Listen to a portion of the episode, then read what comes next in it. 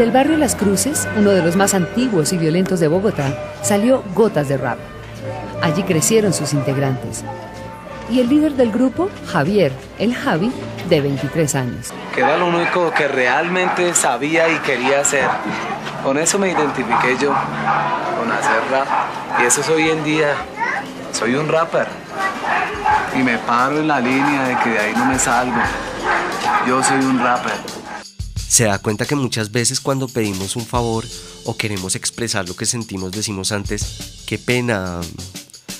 Es como si de antemano sintiéramos vergüenza de lo que pensamos y tuviéramos que pedir permiso para abrir la boca.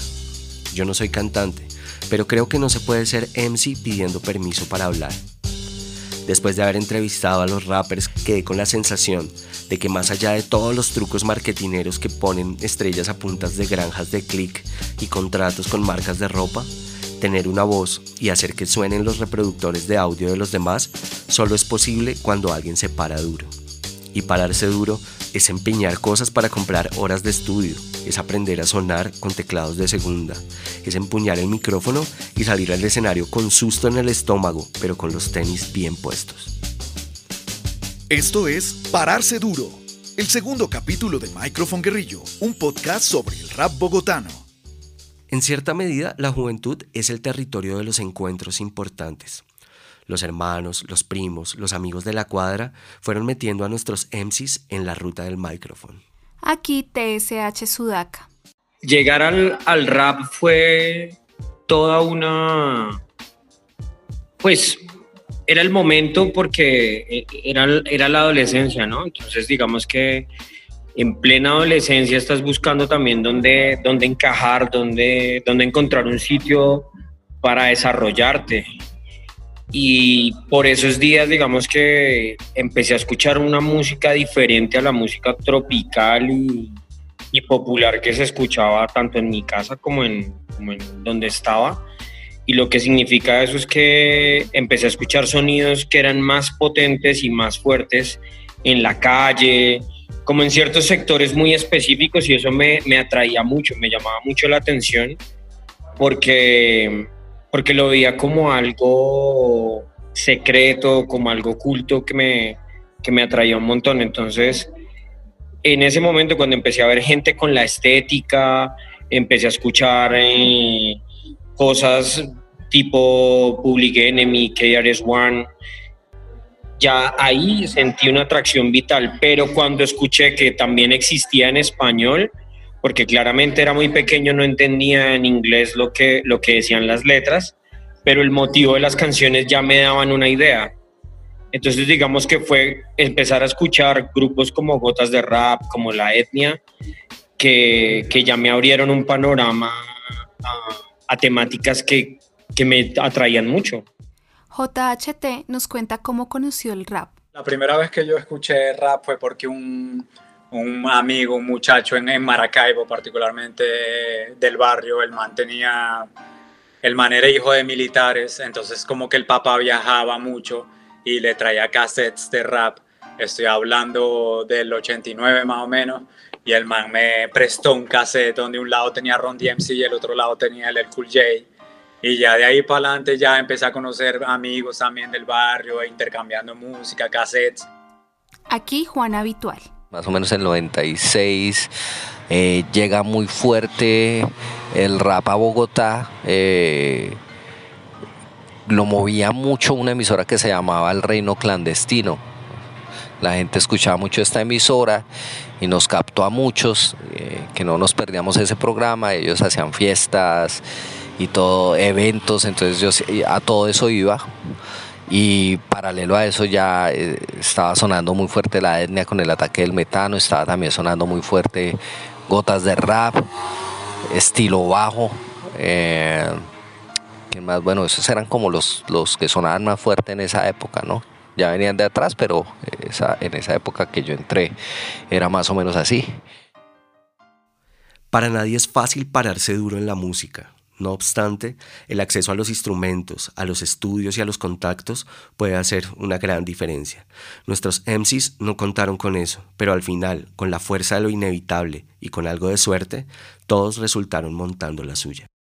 Hacha Nilus nos cuenta cómo fue empezar a hacer rap sin conocer mucho de la tecnología.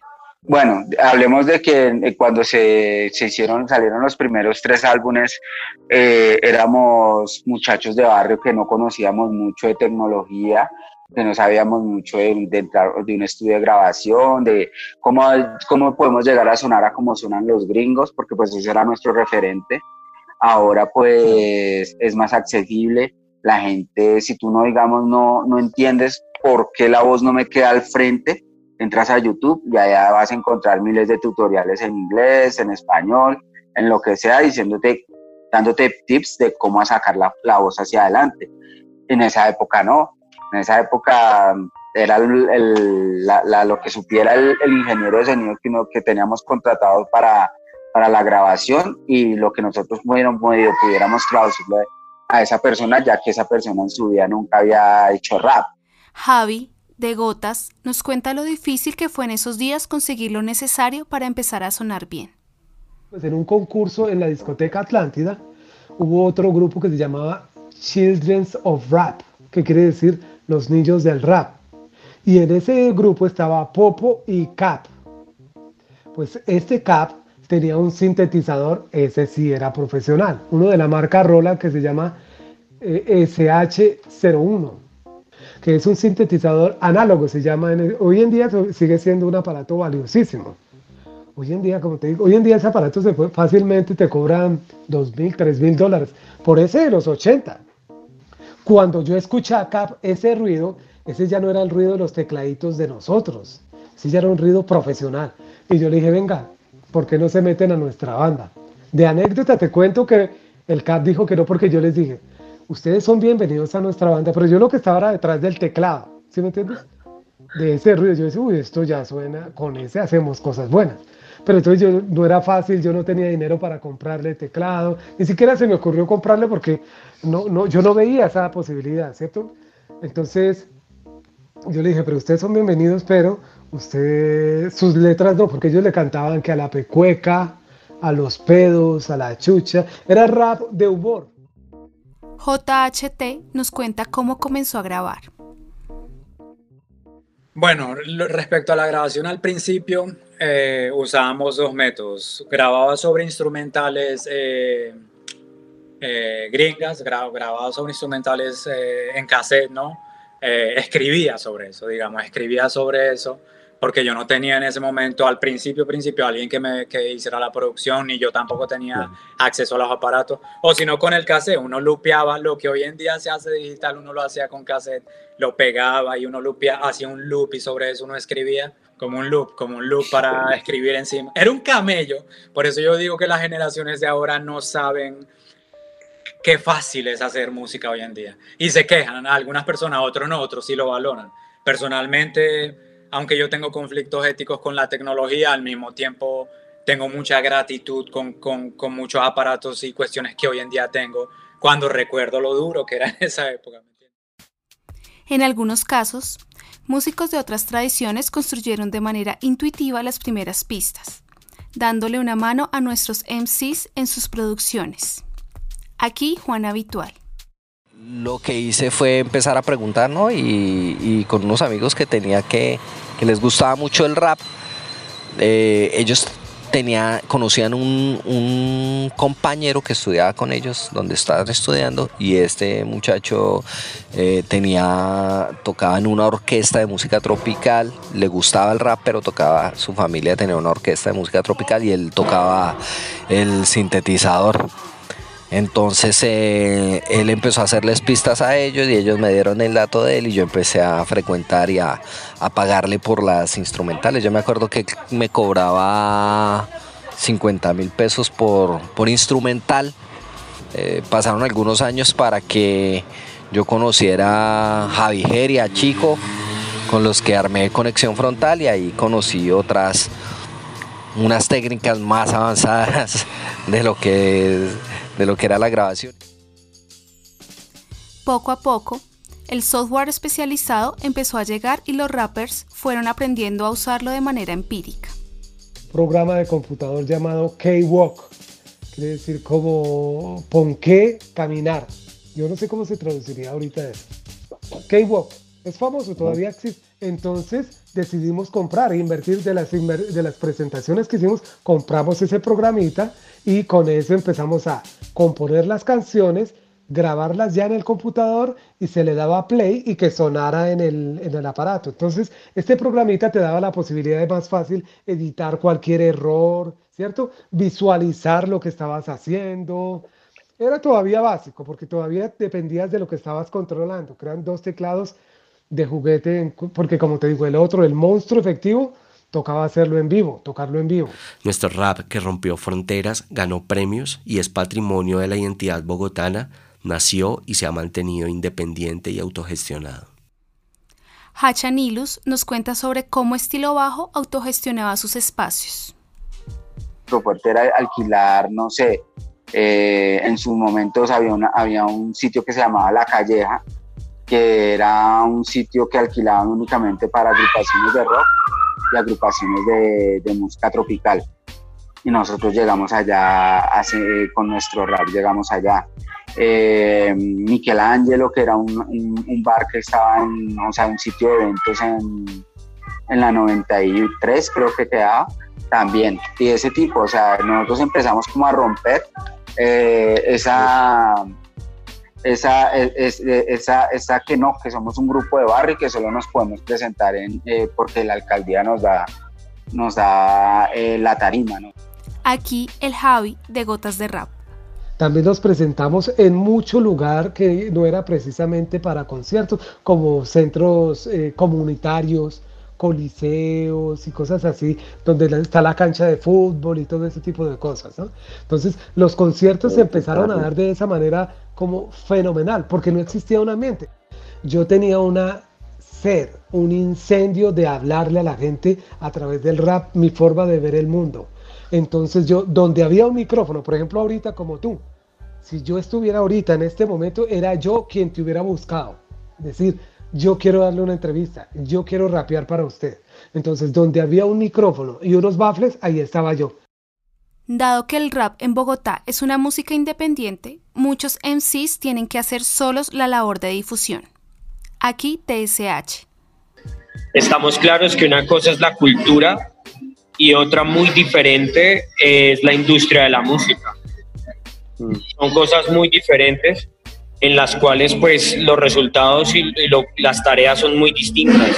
Este es Aliaka Mind, también hay que tener en cuenta que muchos de los grupos, de los grupos que realmente hacen un hip hop real, hacen un hip hop con contenido y que siguen constantes en la movida, no tienen un apoyo de una disquera grande, una disquera que los patrocine, ni que los ponga en una posición en la cual ellos puedan difundir su música y puedan salir y puedan eh, cobrar todo lo que son los derechos de autor y cobrar todos los derechos de su música.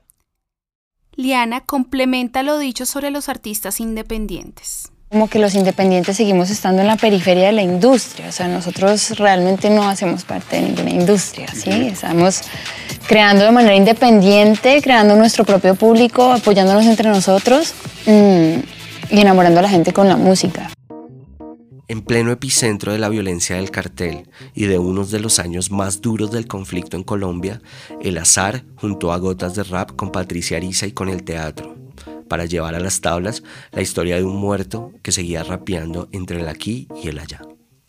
Una vez veo un cartel en la calle que dice Festival de la Calle, eh, danza, teatro, música, rap. Y estaba el teléfono y yo, ¿rap? Yo soy rap mis células son rap. Y yo mismo llamé y dije, muy buenas tardes, señora, mire, lo que pasa es que yo acabo de leer un cartel, un cartel que ustedes tienen un festival de la calle, nosotros somos calle, y que dice que va a haber música, danza, teatro, y mencionan una palabra que yo, yo, el ADN mío es ese. Nosotros somos rap, entonces yo quisiera participar en su festival.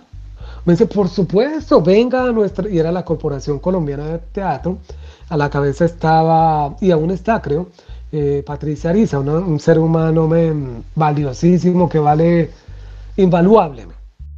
Esta es Patricia Ariza en un documental sobre gotas de rap que se hizo en 1995. Es la historia de un grupo de jóvenes que les matan su líder, cantante, rapero, y ellos deciden desenterrarlo y llevárselo, reintegrarlo muerto al grupo y llevárselo de rumba para hacer una despedida. Entonces son todas las aventuras que tienen esa noche de rumba y, el muerto tiene una relación con la muerte y ellos tienen una relación con él como muerto. Entonces la obra es una metáfora de lo que pasa en Colombia. Es de alguna manera una, una, un intento de respuesta desde el barrio y desde el arte a toda esta situación que estamos viviendo. Ella nos trató como seres humanos, como artistas, a pesar de que nosotros éramos artistas de los que te menciono anteriormente, empíricos, ¿cierto? Oh, qué bien muchachos, ustedes son los tales, pues nosotros ya teníamos algo de fama, ¿no? Eso fue en el 94. Ustedes son los tales docotas de rap, mucho gusto, oh, qué bien, yo he escuchado de ustedes y tal. Claro muchachos, ustedes quieren participar, venga, los metemos a la programación. Y entonces nos metieron a la programación y nos fue bien. Después al año siguiente hicieron otra vez el festival y en ese festival pues todavía mejor. Entonces ya a Patricia se le ocurrió, venga muchachos, ¿y por qué no hacemos teatro con ustedes? ¿No les gustaría hacer teatro? Imagínate salir de las cruces, un ñerito, un chamito, ven, y resultar nosotros en Londres, eh, uf, en Ámsterdam. No, eso fue tremendo, una locura, man. París, en Copenhague estuvimos en Gales, donde es la princesa Diana, Diana la princesa. Una vertiente del rap siempre ha tenido un pie en la crítica política. Las apuestas de muchos MCs han devenido de preocupaciones frente a la desigualdad que viven en sus contextos de origen. Este es un elemento central en el género y por ello muchos rappers se paran duro desde ahí. Por aquel pedregoso desvanecido camino, me mira con desprecio la sociedad. Saben que del hormiguero soy y cuesta abajo algo me voy a buscar. Está enferma y ciega mi nación. Bueno, yo creo que el hip hop eh, colombiano y latinoamericano y bogotano no se ha posicionado en la radio ni en la televisión porque el contenido de, de su música social y muchas veces atenta contra el sistema criticaba el abuso de la policía, la obligatoriedad del servicio social, el machismo, el racismo, la droga, el secuestro, la guerra, todo lo que se te ocurra que de alguna forma me había traumatizado. Incluso, algunos MCs han adoptado en su nombre referencias a identidades que conciben desde una mirada política. Oigamos a TSH Sudaca. Desde muy niño yo sentí mucha atracción por, por el término Sudaca. Y cuando tuve mi primera experiencia en un aeropuerto con un extranjero que vio mi pasaporte y, me llamó Sudaca, digamos que ahí entendí por primera vez que existe la xenofobia. Y segundo, eh, entendí que había una identidad nueva que no se estaba asumiendo entonces, para mí no fue una ofensa, sino por el contrario, fue una gran idea y, una identidad que yo quise asumir desde ese día. Diana Abella, en una entrevista que dio para el libro En Brujas de Claudia Palacios, nos habla de la importancia que tiene lo político y la identidad de género en su manera de entrar al rap. Yo empecé haciendo un rap políticamente comprometido y siento que lo hubiera podido abordar más desde las historias también políticamente comprometidas, pero enfocadas en los relatos de las mujeres, de toda la historia y de todas sus luchas. Negar la desigualdad de oportunidades entre hombres y mujeres es pretender tapar el sol con un dedo. En las culturas juveniles también se ve reflejada esa desigualdad. En Estados Unidos, grandes figuras como Queen Latifah posicionaron la mirada femenina en el rap. En Bogotá, desde el principio, Melissa Content hizo presencia con su gran fuerza. Raperas como Diana Bella y Liana han dejado claro que el hip hop también es una mujer. Jóvenes como Selene y Electra siguen construyendo el camino del rap bogotano femenino. Yo empecé a querer grabar, a querer hacer producciones y me decían que las mujeres estábamos en el hip hop y particularmente en el rap para hacer los coros de las canciones. Ese fue como uno de los momentos más impactantes porque yo quería ser la voz, quería ser la líder, la que cantara, la protagonista por decirlo así y no quería quedarme haciendo los coros. Una de las banderas de mi música ha sido poder eh, reivindicar el hecho de ser mujer en un mundo de hombres como lo es el rap. No obstante, la tarea de posicionar la voz femenina en el rap sigue estando en el orden del día. Aquí Selene. Entonces ahorita ya hay muchas más mujeres que lo están haciendo real y, no, y pues yo les, les digo que sigan con toda porque también tenemos que poner el nombre del rap femenino alto porque aquí no ha habido una sola mujer que la rompa como la etnia o como Tres Coronas o como algo así, no ha habido una sola. Entonces me parece muy chimba que todas saquen sus garras que también trepen hasta allá. Ahora en Microphone Guerrillo hablamos de los álbumes del rap bogotano. Somos el grupo Gotas de Rap que te va a agarrar a ti y a cualesquiera que nos mire y nos escuche. De Rap, Gotas de Rap. Somos Content, Gotas de Rap. Lisa y Javi. Hace tres años trabajamos con el ritmo rap. Gotas de Rap. Y hemos cantado todo lo que toque con nosotros como colombianos, como jóvenes o como seres humanos. Vamos a cambiar la imagen que se tiene de los colombianos en todo el mundo. Vamos a demostrar que somos más que droga y café, que somos talento y pensamiento, que somos ritmo, ritmo rap. A finales de los años 80 se levantaba una voz única en el rap, un grupo imprescindible en la historia del género. Hablamos de Gotas de Rap. Un grupo de jóvenes que como muchos en la época tuvieron sus inicios en el baile, en el break, desmenuzando aquel movimiento que ya contaba con la fuerza necesaria en Estados Unidos y en algunas grandes capitales del mundo, influyendo directamente en una juventud que necesitaba algo que los identificara, una música que hablara de los problemas de sus calles. La primera vez que yo vi un muerto fue aquí en Bogotá, aquí en Las Cruces.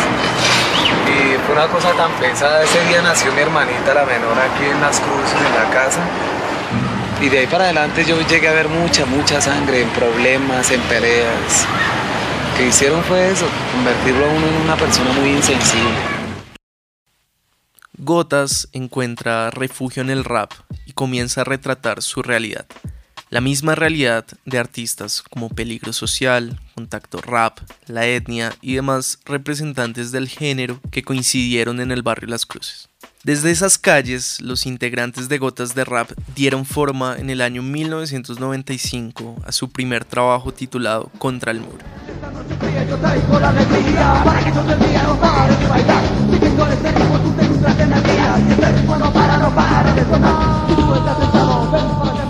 Hay una inclinación hacia algo que podríamos llamar el rap festivo, con una clara intención de no desprenderse de esos inicios en las pistas de baile, siendo un llamado a disfrutar del rap no solo desde las líricas, sino también desde mover el cuerpo al ritmo frenético de aquellas bases instrumentales.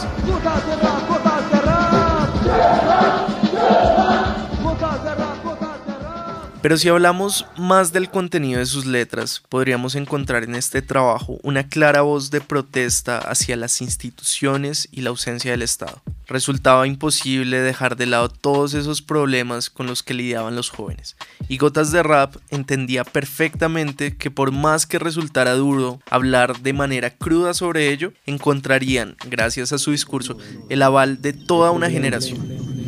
Esta no es una protesta, es nuestra propuesta, sinceramente, desde las cruces. Todos los seres humanos, mujeres y hombres, tenemos los mismos deberes que cumplir, pero también tenemos los mismos derechos. Entre sus integrantes había alguien que llamaba la atención. Una voz de fiera se abría paso para pasar a la historia. Melissa fue uno de sus pilares antes de su trágica muerte en un accidente automovilístico. Sus integrantes la recordaban por su talento e inagotable fuerza. Cuentan que cuando estaban formando el grupo, Melissa insistía una y otra vez con hacer parte, no solo en el baile, sino también escribiendo. Carlos Contento, Content, quien era integrante y hermano de Melissa, diría que ella fue pionera y demostraría que las mujeres sí tenían cabida en el rap. Ella visibilizó a la mujer, pero no a la mujer sumisa, sino una mujer que guerrea. Si bien su anticipada muerte la convertiría en una leyenda del rap y uno de los integrantes más recordados de Gotas, este no fue el único hecho que llevó al grupo a tener un espacio en el Olimpo del rap bogotano.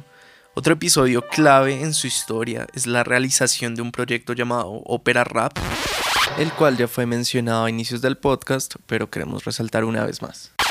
El título de por sí ya llama la atención, un acto cultural sin precedentes en el que se involucraba la teatralidad, la música, la puesta en escena y el rap. Con este proyecto, Gotas de Rap tuvo la oportunidad de viajar a Europa y llevar su propuesta a distintos escenarios del viejo continente. Incluso la fotografía que hacía parte de la portada del disco en su primera edición, que era de los integrantes posando contra un muro, tuvo un cambio para la siguiente edición y la portada sería ahora una de las fotografías tomadas en aquella gira por Europa. In Bogotá, de hoofdstad van Colombia, is rapmuziek de uiting van de jeugd. Van de meer dan 100 rapbands behoort Gotas de Rap, behoort Gotas de Rap, behoort Gotas de Rap, behoort Gotas de Rap. Para mí, Gotas de Rap fue más que un solo grupo de rap, sino que se convirtió en un ejemplo, en una apuesta cultural. Este trabajo no resalta por su calidad en la grabación, incluso las pocas versiones que se encuentran están marcadas por un sonido difuso, distorsionado, pero hay algo que no podremos olvidar y es esa voz de protesta, de inconformidad por una sociedad que excluye, que olvida a quienes viven de cerca la violencia, quienes se encuentran siempre al borde, sintiendo de cerca los ecos de las balas, poniéndolos día a día contra el muro. En nuestra playlist dedicada al rap bogotano debió haber un espacio para gotas de rap. Por eso aquí están nuestros recomendados. Lamentamos que el álbum no esté disponible en Spotify, pero pueden escucharlo en YouTube sin inconvenientes. Es nuestra propuesta, sinceramente, desde las cruces. Por un momento, imaginemos ser joven, comprar el cassette y darle play, sentir el golpe de un ritmo contagioso y frenético, al mejor estilo old school del rap. Pero la diferencia, letras en español de jóvenes del común que decidieron apostarlo todo por el arte. El tema Gotas de Rap.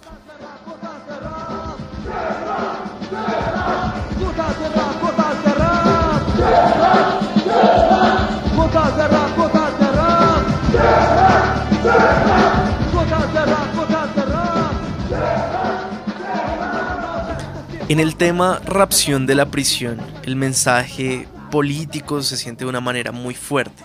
Por supuesto, esto fue una constante en el grupo Gotas de Rap. Este es un ejemplo de lo que significa y cómo ven las juventudes vulnerables a la autoridad.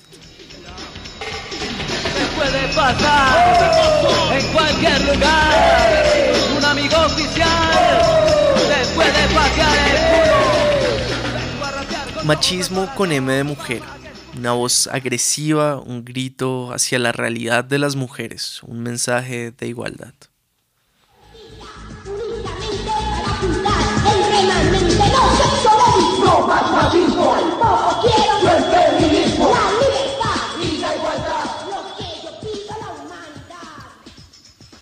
Las minorías, como siempre, se han visto afectadas en un país como este y encontraban en el rap una forma de expresión hacia las injusticias y el racismo. Este es un canto a la desigualdad, de negro a negro. Libre, al fin libre como un blanco, bastardo como un blanco, no, negro, estúpido la ley estipuló. Por más anciano que seas, siempre serás un muchacho. No tendrás derecho a votar. No mirarás un blanco a los ojos. Cuando te dirijas a un blanco debes quitarte el sombrero. No irás a las escuelas de blanco.